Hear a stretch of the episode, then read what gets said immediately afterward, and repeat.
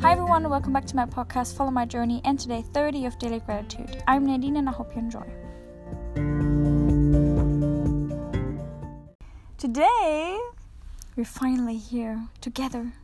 Madeline and Mark! Woo! and we're actually in a hostel now. Hostel? I don't know. It's hostel. Hostel. Yeah.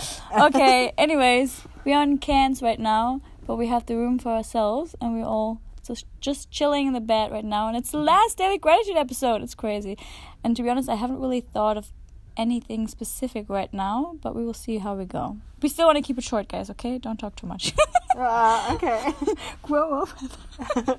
okay, does anyone want to start saying something that they're grateful for today?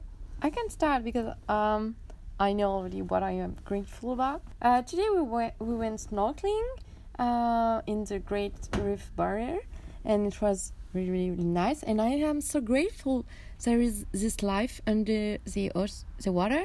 I mean in the ocean, and they are all coping well together. They are living with uh, coral, fish, shark, ray. Everything is like another world, and I'm so grateful it exists and I have seen it Mhm. once. That's right. Yeah, and I was thinking then after that, yeah, that's just crazy that like we have our lives, like we go to school and we I don't know what we all do in our lives, like you know, we go to work and stuff. And then mm. there are all these other animals. Like sometimes I seriously just think, okay, what do they do in their like day to day life? You know, they just swim and Yeah.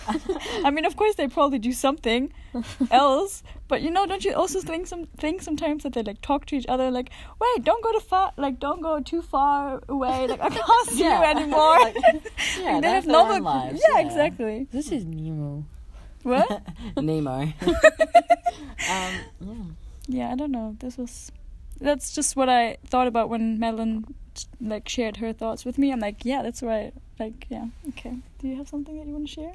Uh, yes. Um, so I'm grateful for all the small things that we get excited for and like uh, Ferry! entertained by.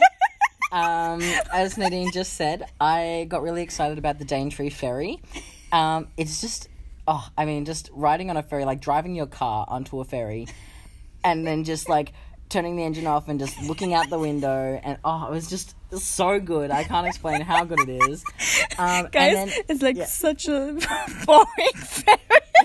it's like a five minute trip, not even. Not even. And it's like it's so slow.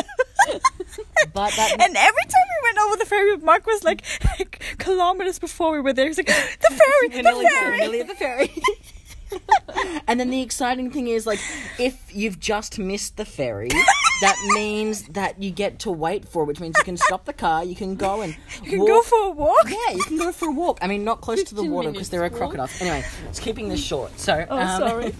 I'm grateful for yeah the little things that make us happy for like Seriously, like yes, it did make me Um, happy. but also like uh, particular street signs um, that some people Ooh, like, yeah. Nadine. Um, but I, I like street signs because they remind me of places. And I don't know. but all just the small things. Um, yeah, like the little animals we see or particular plants we see, and we're like, nice. Tasty. Yeah, or maybe it's it's you know a ferry that goes across a river, and you're like, mm, nice, tasty. Tasty. Um, Do you know? You know, I'm grateful for wanting wanting jokes. Can you say that? Like yes, uh, I'm- in I'm really- jokes and yeah, in jokes. Is that what you call them? yeah. Okay, yeah, I'm grateful for them. You know, because like when I go home and I say tasty, like, like no one will get it. I mean, I just kind of stole it from your friend, but sorry, but I, I like to say tasty now. or whatever, you know, when we say lines from like the musicals, and like no one understands, Heather. but yeah, like grow up, Heather.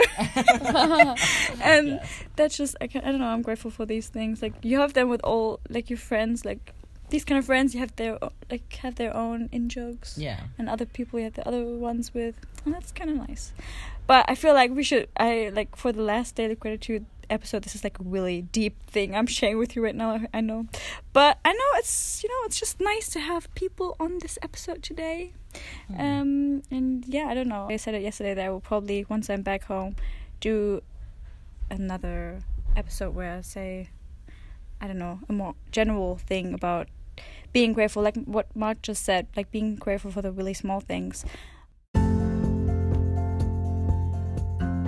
But yeah, like I said, I don't know. Like I think we already talked quite a while, and we will cut it short now and say goodbye.